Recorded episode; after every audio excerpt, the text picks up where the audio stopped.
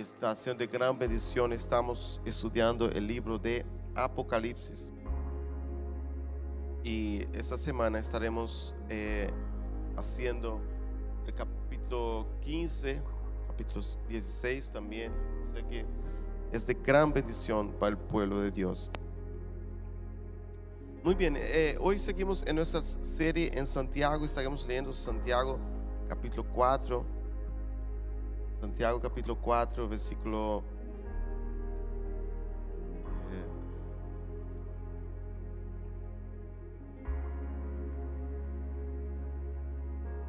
vamos a ver aquí.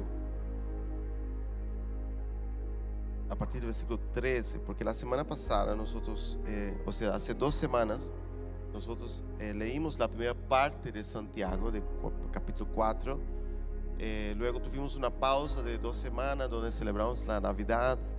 También eh, a principios del año, eh, el, primer, domingo del año, estuvimos aquí con el pastor Marcondes. Pero hoy seguimos con Santiago capítulo 4, versículo 13 al 17. Y nos dice lo siguiente. Santiago capítulo 4, versículo 13 al 17. Y ahora los que decís, hoy y mañana iremos a tal ciudad y estaremos allá un año y compraremos mercadería y ganaremos y no, y no sabéis lo que será mañana, porque ¿qué es vuestra vida? Ciertamente es un vapor que se aparece por un poco de tiempo y luego se desvanece en lugar de lo cual deberías decir, si el Señor quisiere, y si viviéramos, haremos esto o aquello. Mas ahora os jactáis en vuestras soberbias, toda jactancia semejante es mala. El pecado pues está en aquel que sabe hacer lo bueno y no lo hace. Amén. Gracias, oh Dios, por tu palabra. Gracias, oh Rey, por lo que has hecho en nuestras vidas. Gracias que nos dejaste con tu palabra para poder aprender de ella en este día. Muy bien, la última, la última vez que estábamos en Santiago, hace dos semanas, hablamos eh, la parte que Santiago trae sobre la oración, que muchas personas piden, eh, no reciben porque primero no piden y segundo porque piden mal, porque sus corazones están llenos de, de sus propios deseos y están lejos de Dios. Quieren, eh, piden a Dios cosas que están fuera de la voluntad de Dios. Entonces, Santiago habla eh, en esta parte sobre lo que está en el corazón de estas personas, que es el, eh, el, motivo de la petición de su oración. Y vimos entonces que nuestra oración tiene que estar de acuerdo con la voluntad de Dios. Amén.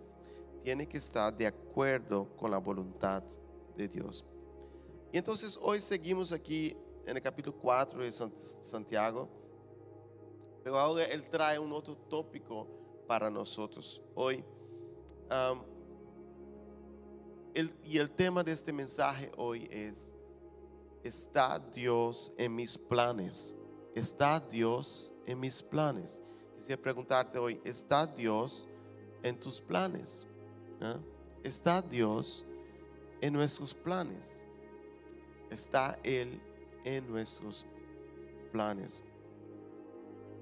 Estamos empezando un, nuevo año, tenemos muchos planes para este año y, sabemos que, vamos a lograr muchas cosas en este año si es la voluntad de Dios.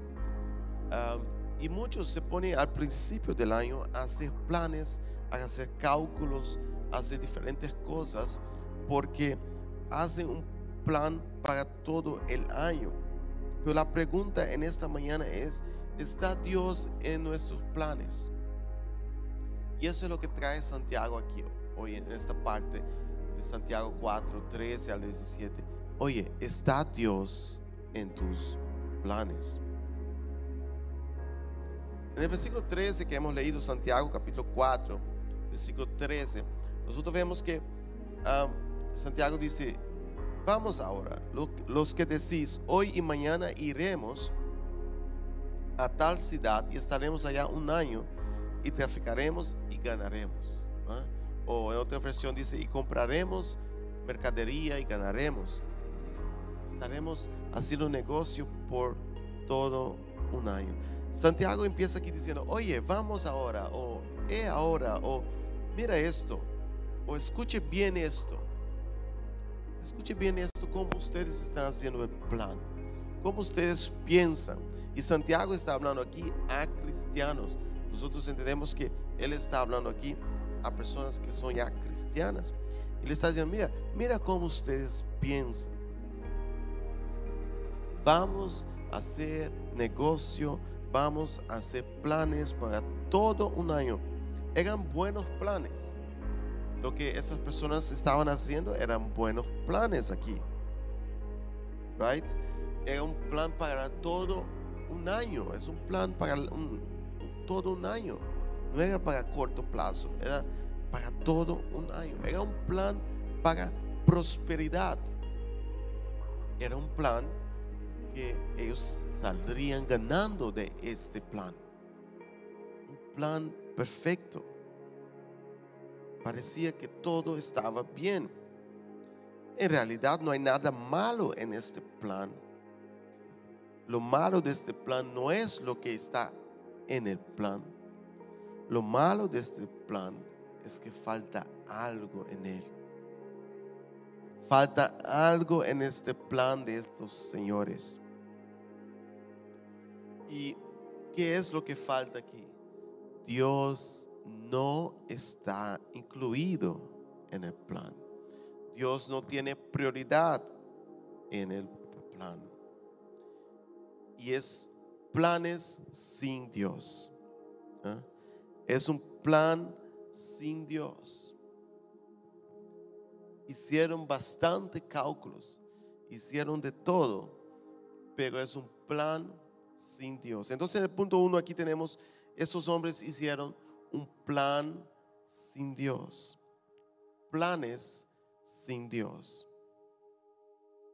Lo peor que podemos hacer, hermanos, es hacer planes sin Dios. Es invertir y pasar tiempo haciendo planes sin Dios. Dios absente de este plan. Dios no estaba escrito en este plan. ¿Cuántas veces nosotros hacemos esos tipos de planes?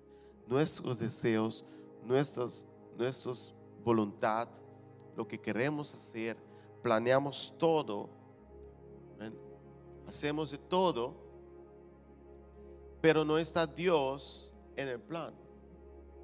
No está Dios ahí en este plan. Y el versículo 14 aquí dice Santiago, eh, que hemos leído aquí, él dice, cuando no sabéis lo que será mañana, porque ¿qué es vuestra vida? Ciertamente es neblina que se aparece por un poco de tiempo y luego desvanece. Santiago está diciendo que ustedes hacen plan sin Dios y ustedes ni siquiera saben lo que será mañana. Ustedes ni siquiera tienen control en tu propia vida. No tenemos control en nuestra propia vida. Podemos estar aquí hoy tal vez mañana no estar más. Y esto es algo que tenemos que pensar. Santiago trae a estas personas a, pensar a la, a la, realidad de la vida, a un reality check. Oye, ustedes hacen plan sin Dios y ni siquiera tienen control sobre sus vidas. Yo, por ejemplo, quisiera estar aquí el domingo pasado y tenía todo plan para estar aquí el domingo pasado, pero estaba enfermo, no pude estar aquí. O sea, hacemos el plan, pero no tenemos el control de, cómo va a ser las cosas. Dios es el que tiene que estar en el plan. Dios es el que tiene que estar en nuestra vida. Empezamos el año de 2022 con algunas no- noticias tristes. Una hermana nuestra, nuestra también en la iglesia de Spécanes partió para con el Señor a principios del año, hace algunos días atrás. Y es cosas duras que va a escuchar cuando eh, alguien que conocemos, que, está ahí con, con nosotros y, y partió con el Señor. Y nos muestra y nos lleva a la realidad de la vida que no estamos en control de nuestras vidas. No tenemos ni siquiera el control sobre nuestras vidas. Ayer también yo recibí un email de, de una maestra de, de mi hijo de, de música que, que le está enseñando música a mi hijo y que ahora no va a poder más enseñar música porque se enfermó y está muy grave, enferma y, va a estar absente. Estaba todo planeado para que empezara a dar clases ahora, pero no puede porque no tenemos el control sobre nuestras vidas. Santiago nos trae este reality check diciendo, oye, no sabes lo que será de mañana. Aquí volviendo en Santiago capítulo 4, versículo 14, aquí, siguiendo aquí, él dice que ciertamente es neblina que se aparece por un poco de tiempo y luego desvanece. Nosotros aquí en Holanda conocemos muy bien de la neblina. Ella viene y a veces tú te levantas por la mañana y está todo en neblina y a veces no puedes ver ni siquiera en 10 metros lo que hay. Pero de repente también desaparece. Y Santiago nos está mostrando aquí, oye, así también es nues- vuestra vida, nuestras vidas. Nosotros estamos aquí apenas por un poco de tiempo. Y el problema, hermanos, el problema está en que nosotros sabemos cuando venimos a este mundo. ¿ah? Nosotros, nosotros celebramos nuestro cumple- cumpleaños, nosotros celebramos cuando nacimos, nosotros sabemos cuando venimos a este mundo, pero no sabemos cuándo nos vamos. Y por no saber cuándo vamos, a veces pensamos que tenemos toda la eternidad aquí en este mundo.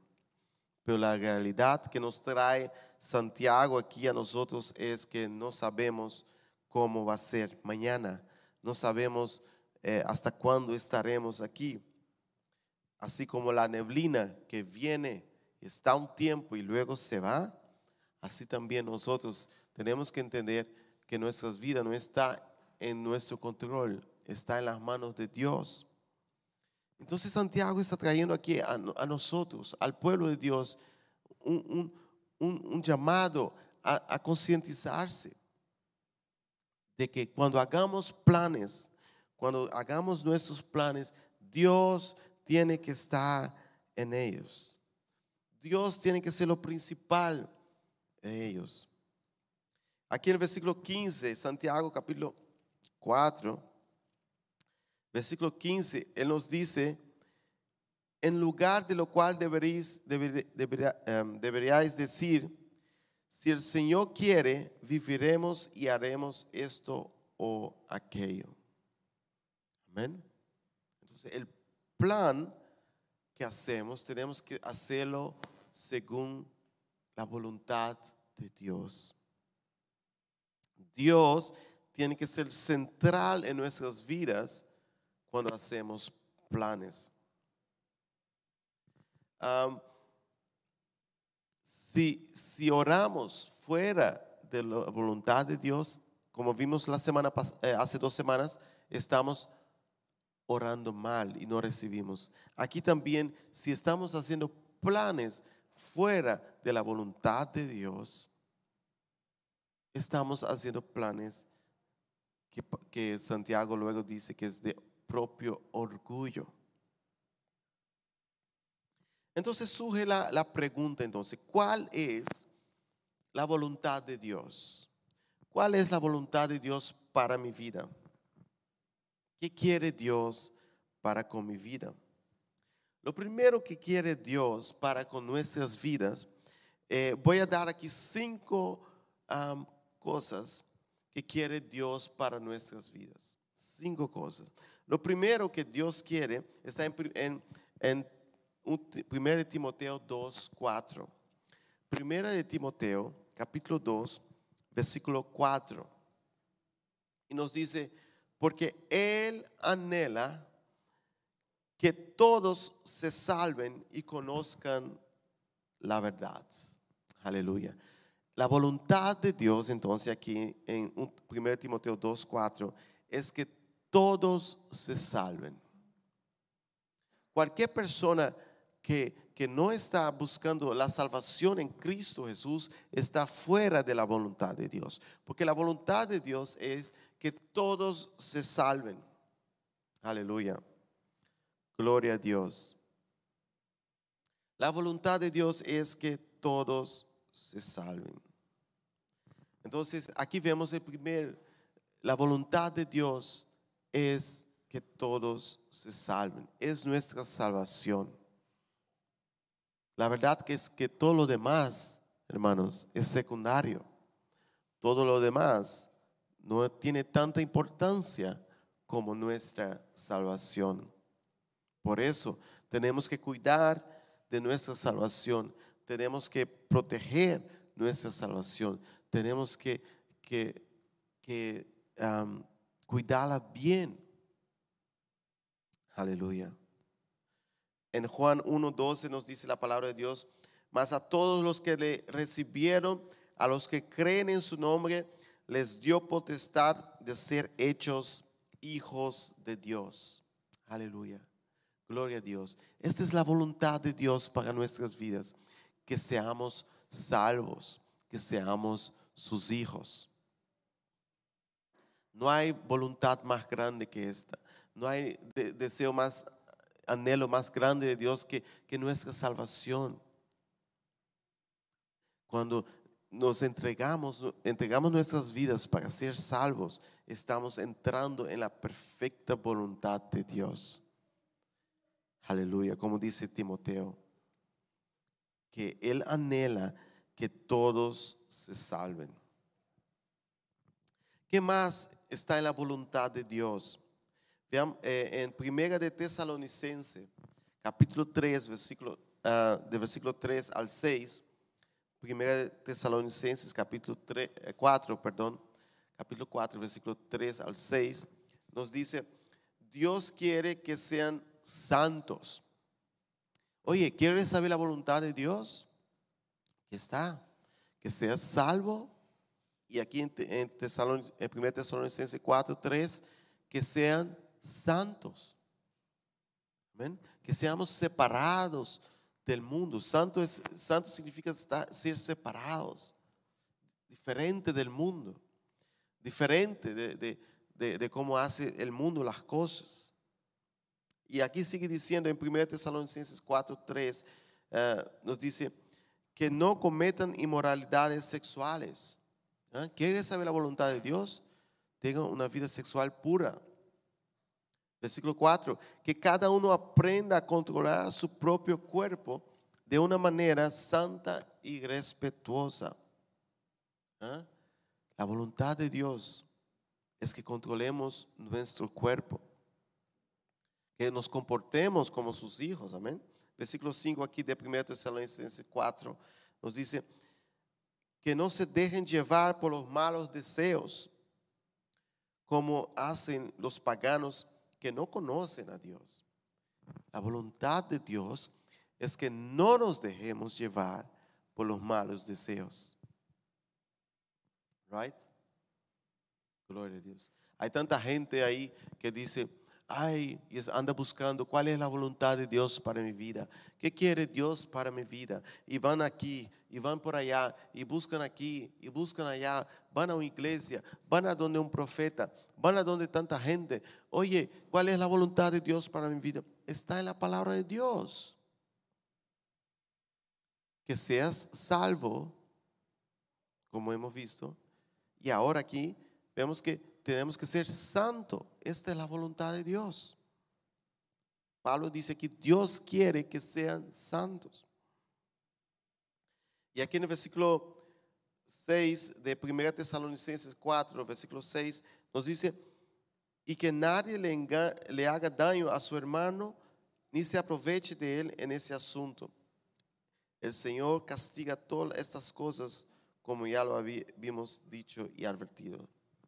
Oye, que seamos santos, puros, amén. Dominio en nuestro cuerpo y que no estemos engañando a la gente. Esa es la voluntad de Dios. Dios quiere, dice Pablo aquí, que sean santos. ¿Qué quiere Dios para mi vida? Que sea santo. Aleluya. Entonces hemos visto que la voluntad de Dios es que nos seamos salvos, es que seamos santos. ¿Qué más es la voluntad de Dios? En primera de Pedro, capítulo 2, versículo 15, nos dice Pedro aquí, lo que Dios quiere, o sea, la voluntad de Dios, es que ustedes hagan el bien para que no para que los ignorantes y tontos eh, no tengan nada que decir en contra de ustedes. Dios quiere que hagamos el bien. En todas las decisiones que vamos a hacer, tenemos que siempre pensar que la voluntad de Dios es que hagamos el bien, lo que es correcto, lo que es bueno. Amén. Entonces, nuestra vida se va, se va transformando en mucho más fácil de vivir, según la voluntad de Dios. Dios quiere que sea salvo, o sea, todas mis decisiones tienen que ver con mi salvación para con Dios. No voy a neglijar mi salvación. Entonces, todas mis decisiones tienen que proteger y cuidar de mi salvación. Todas mis decisiones tienen que llevarme a la santificación. No voy a tomar una decisión que sea contra mi santificación, porque la palabra de Dios dice que Dios quiere que seamos santos. Todas mis decisiones tienen que ver con el bien que Dios quiere, dice Pedro aquí, que hagamos el bien. Amén. Aleluya. Efesios 5, 17 nos dice, por tanto, no sean insensatos, sino comprenda cuál es la voluntad del Señor. Entonces, no podemos ser insensatos, sino siempre tenemos que estar buscando comprender la voluntad del Señor. ¿Y cómo lo hacemos? Cuando estamos en su palabra, porque su palabra tiene su voluntad. Amén. Imagina que tú vas a construir una, una casa y te sientas con el arquitecto y el arquitecto te dice, bueno, bueno, ¿cómo lo quieres? Tal? Y, entonces el arquitecto te va haciendo la casa a la forma que él ve que tiene que ser hecha. Pero luego tú te levantas y dices, no, todo lo que diseñaste ahí, no lo quiero.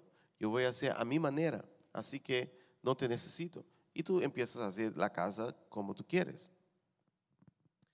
Tal vez puedas hacer una casa muy bonita, pero no va a durar mucho, porque no fue hecha según diseño arquitecto.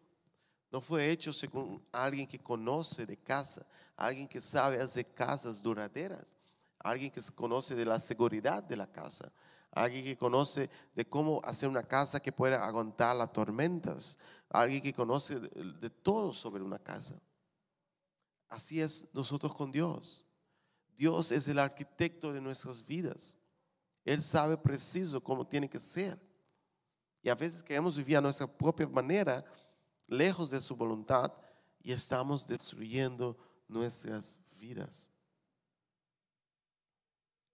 Entonces la voluntad de Dios es que nosotros estemos en su palabra, aprendiendo. ¿ah? Que no seamos, dice Pablo aquí, insensatos, que no seamos bobos. Tenemos que estar en su palabra, estar en la iglesia, aprender de Dios, aprender junto con nuestros hermanos, estar en, la iglesia ah, creciendo juntos. Aleluya.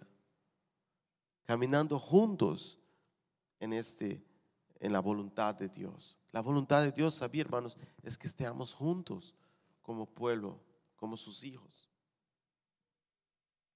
Entonces hemos visto entonces que Dios quiere que seamos salvos, que seamos santos, que, hagamos el bien, que, aprendamos de, de, Él juntos. Y 1 Tesalonicenses capítulo 5, versículo 18 dice, den gracias en todo, porque esta es la voluntad de Dios para ustedes en Cristo Jesús. Oye, ¿qué se ve más cuál es la voluntad de Dios? Dale gracias a Él en todo. Cuando estás viviendo una vida agradecida, estás en la voluntad de Dios. Gloria a Dios. Cuando vives una vida agradecida a Dios, estás en la voluntad de Dios. Aleluya. Y eso es lo que tenemos que hacer, hermanos. Eso es lo que tenemos que hacer. Pero tal vez tú te preguntas en esta mañana, oye, pero eso no es lo que yo estaba buscando sobre la voluntad de Dios. Lo que yo buscaba de la voluntad de Dios es qué quiere Dios para mi futuro, con quién me voy a casar, o dónde voy a trabajar, o qué tengo que estudiar, o qué tengo que hacer en tal situación o cómo va a ser mi familia, o todo esto. Jesús ya preveía este tipo de preguntas. Y son preguntas que nos incomodan también, porque queremos saber en nuestros planes cómo va a ser las cosas. Y Jesús nos responde aquí en Mateo 6, Mateo 6, versículo 31 al 33. Mateo 6, 31 al 33 nos dice, no os afanéis pues diciendo, ¿qué comeremos? ¿O qué beberemos? ¿O qué vestiremos? Porque los gentiles buscan todas estas cosas, pero vuestro Padre Celestial sabe que tenéis necesidad de todas estas cosas. Mas buscad primero el reino de Dios y su justicia, y todas estas cosas os serán añadidas. Aleluya. Gloria a Dios. Me imagino que ahí estaban muchas personas delante de Jesús, queriendo escuchar eh, de Él, cuál era el plan de Dios para la vida de ellos, cuál era el plan de Dios para el futuro de cada uno de ellos. Esta gran multitud estaba ahí escuchando a Jesús hablar y, estaba eh, con esta inquietud en sus corazones. ¿Qué quiere Dios específicamente para mi vida, para mi futuro, para mi casa, para mis hijos, para, para mi trabajo, para, para, para mis estudios? ¿Con quién me voy a casar? ¿Cómo va a ser mi futuro? Y Jesús responde de una forma tal vez inesperada, porque Jesús a veces respondía de formas inesperadas. Jesús dice aquí entonces, oye, ese tipo de pensamiento es para los gentiles, es para aquellos que no tienen a Dios en sus vidas, es para aquellos que no tienen a Dios en sus planes es para aquellos que no tienen a Dios en sus vidas, en sus corazones. Es para aquellos que están lejos de Dios. Aleluya. Porque cuando Dios está en nuestras vidas, cuando Él está en nuestros corazones, cuando su reino es importante para nosotros, es prioridad. Jesús dice que busque primero el reino de Dios.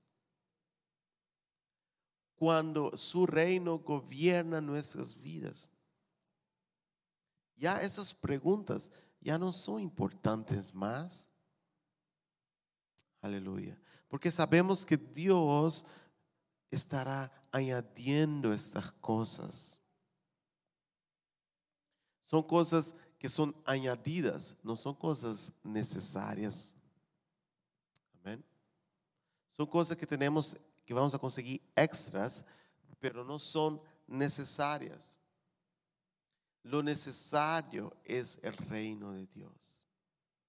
Lo necesario es Dios primero en nuestra vida, Dios en nuestros planes, Dios gobernando nuestras vidas, nuestros hogares y todo lo demás. Son cosas que Dios añade a nuestras vidas, pero son cosas que no son prioridad más. Prioridad en mi vida es Dios. Prioridad en mi vida es su reino. Y donde quiera que trabaje, donde quiera que consiga mis entradas, donde quiera que, que esté, donde quiera que, que me encuentre en este mundo, Él estará añadiendo cosas a mi vida. Lo principal ya está en mi vida. Es su reino, es su voluntad. Entonces aquí volviendo a Santiago capítulo 4, el versículo 16 y 17 nos dice, pero ahora os jactáis en vuestras soberbias, toda jactancia semejante es mala, y al que hace y, y al que sabe hacer lo bueno y no lo hace, es pecado. Amén. Entonces aquí vemos el problema que tenía estos hermanos, estas personas ahí en la iglesia. Ellos hacían sus planes, estaban orgullosos de sus planes, estaban orgullosos de lo que iban a alcanzar, estaban orgullosos de todo lo que pensaban hacer y lo hacían de su propio orgullo y de jactanzas, de soberbias, sin poner a Dios en sus planes. Yo puedo, yo lo hice, yo logré. Dios no estaba en su plan, el reino de Dios no estaba en sus planes.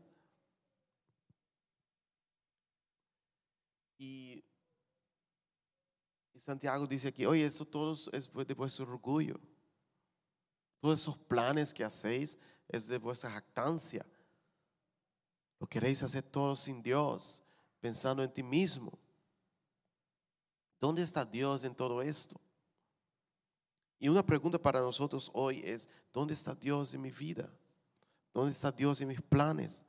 ¿Dónde está Dios en lo que voy a hacer hoy? ¿Dónde está Dios en lo que voy a hacer mañana? ¿Dónde está Dios en, mis planes para este año? Y Santiago dice aquí algo muy interesante en el versículo 17. Y él dice, el que sabe hacer lo bueno y no lo hace, le es pecado. Él está diciendo aquí, si ustedes saben que tienen que poner a Dios en sus vidas, en prioridad, Dios en tus planes, pero no lo hacen, como el plan que hemos visto que ellos hicieron aquí en el versículo 14, el plan que hicieron sin Dios. Ellos sabían que tenían que poner a Dios en sus planes, pero no lo hicieron. También es pecado. O sea que el pecado no es solamente lo que tú haces mal, sino lo que dejas de hacer. Lo que dejas de hacer también es pecado.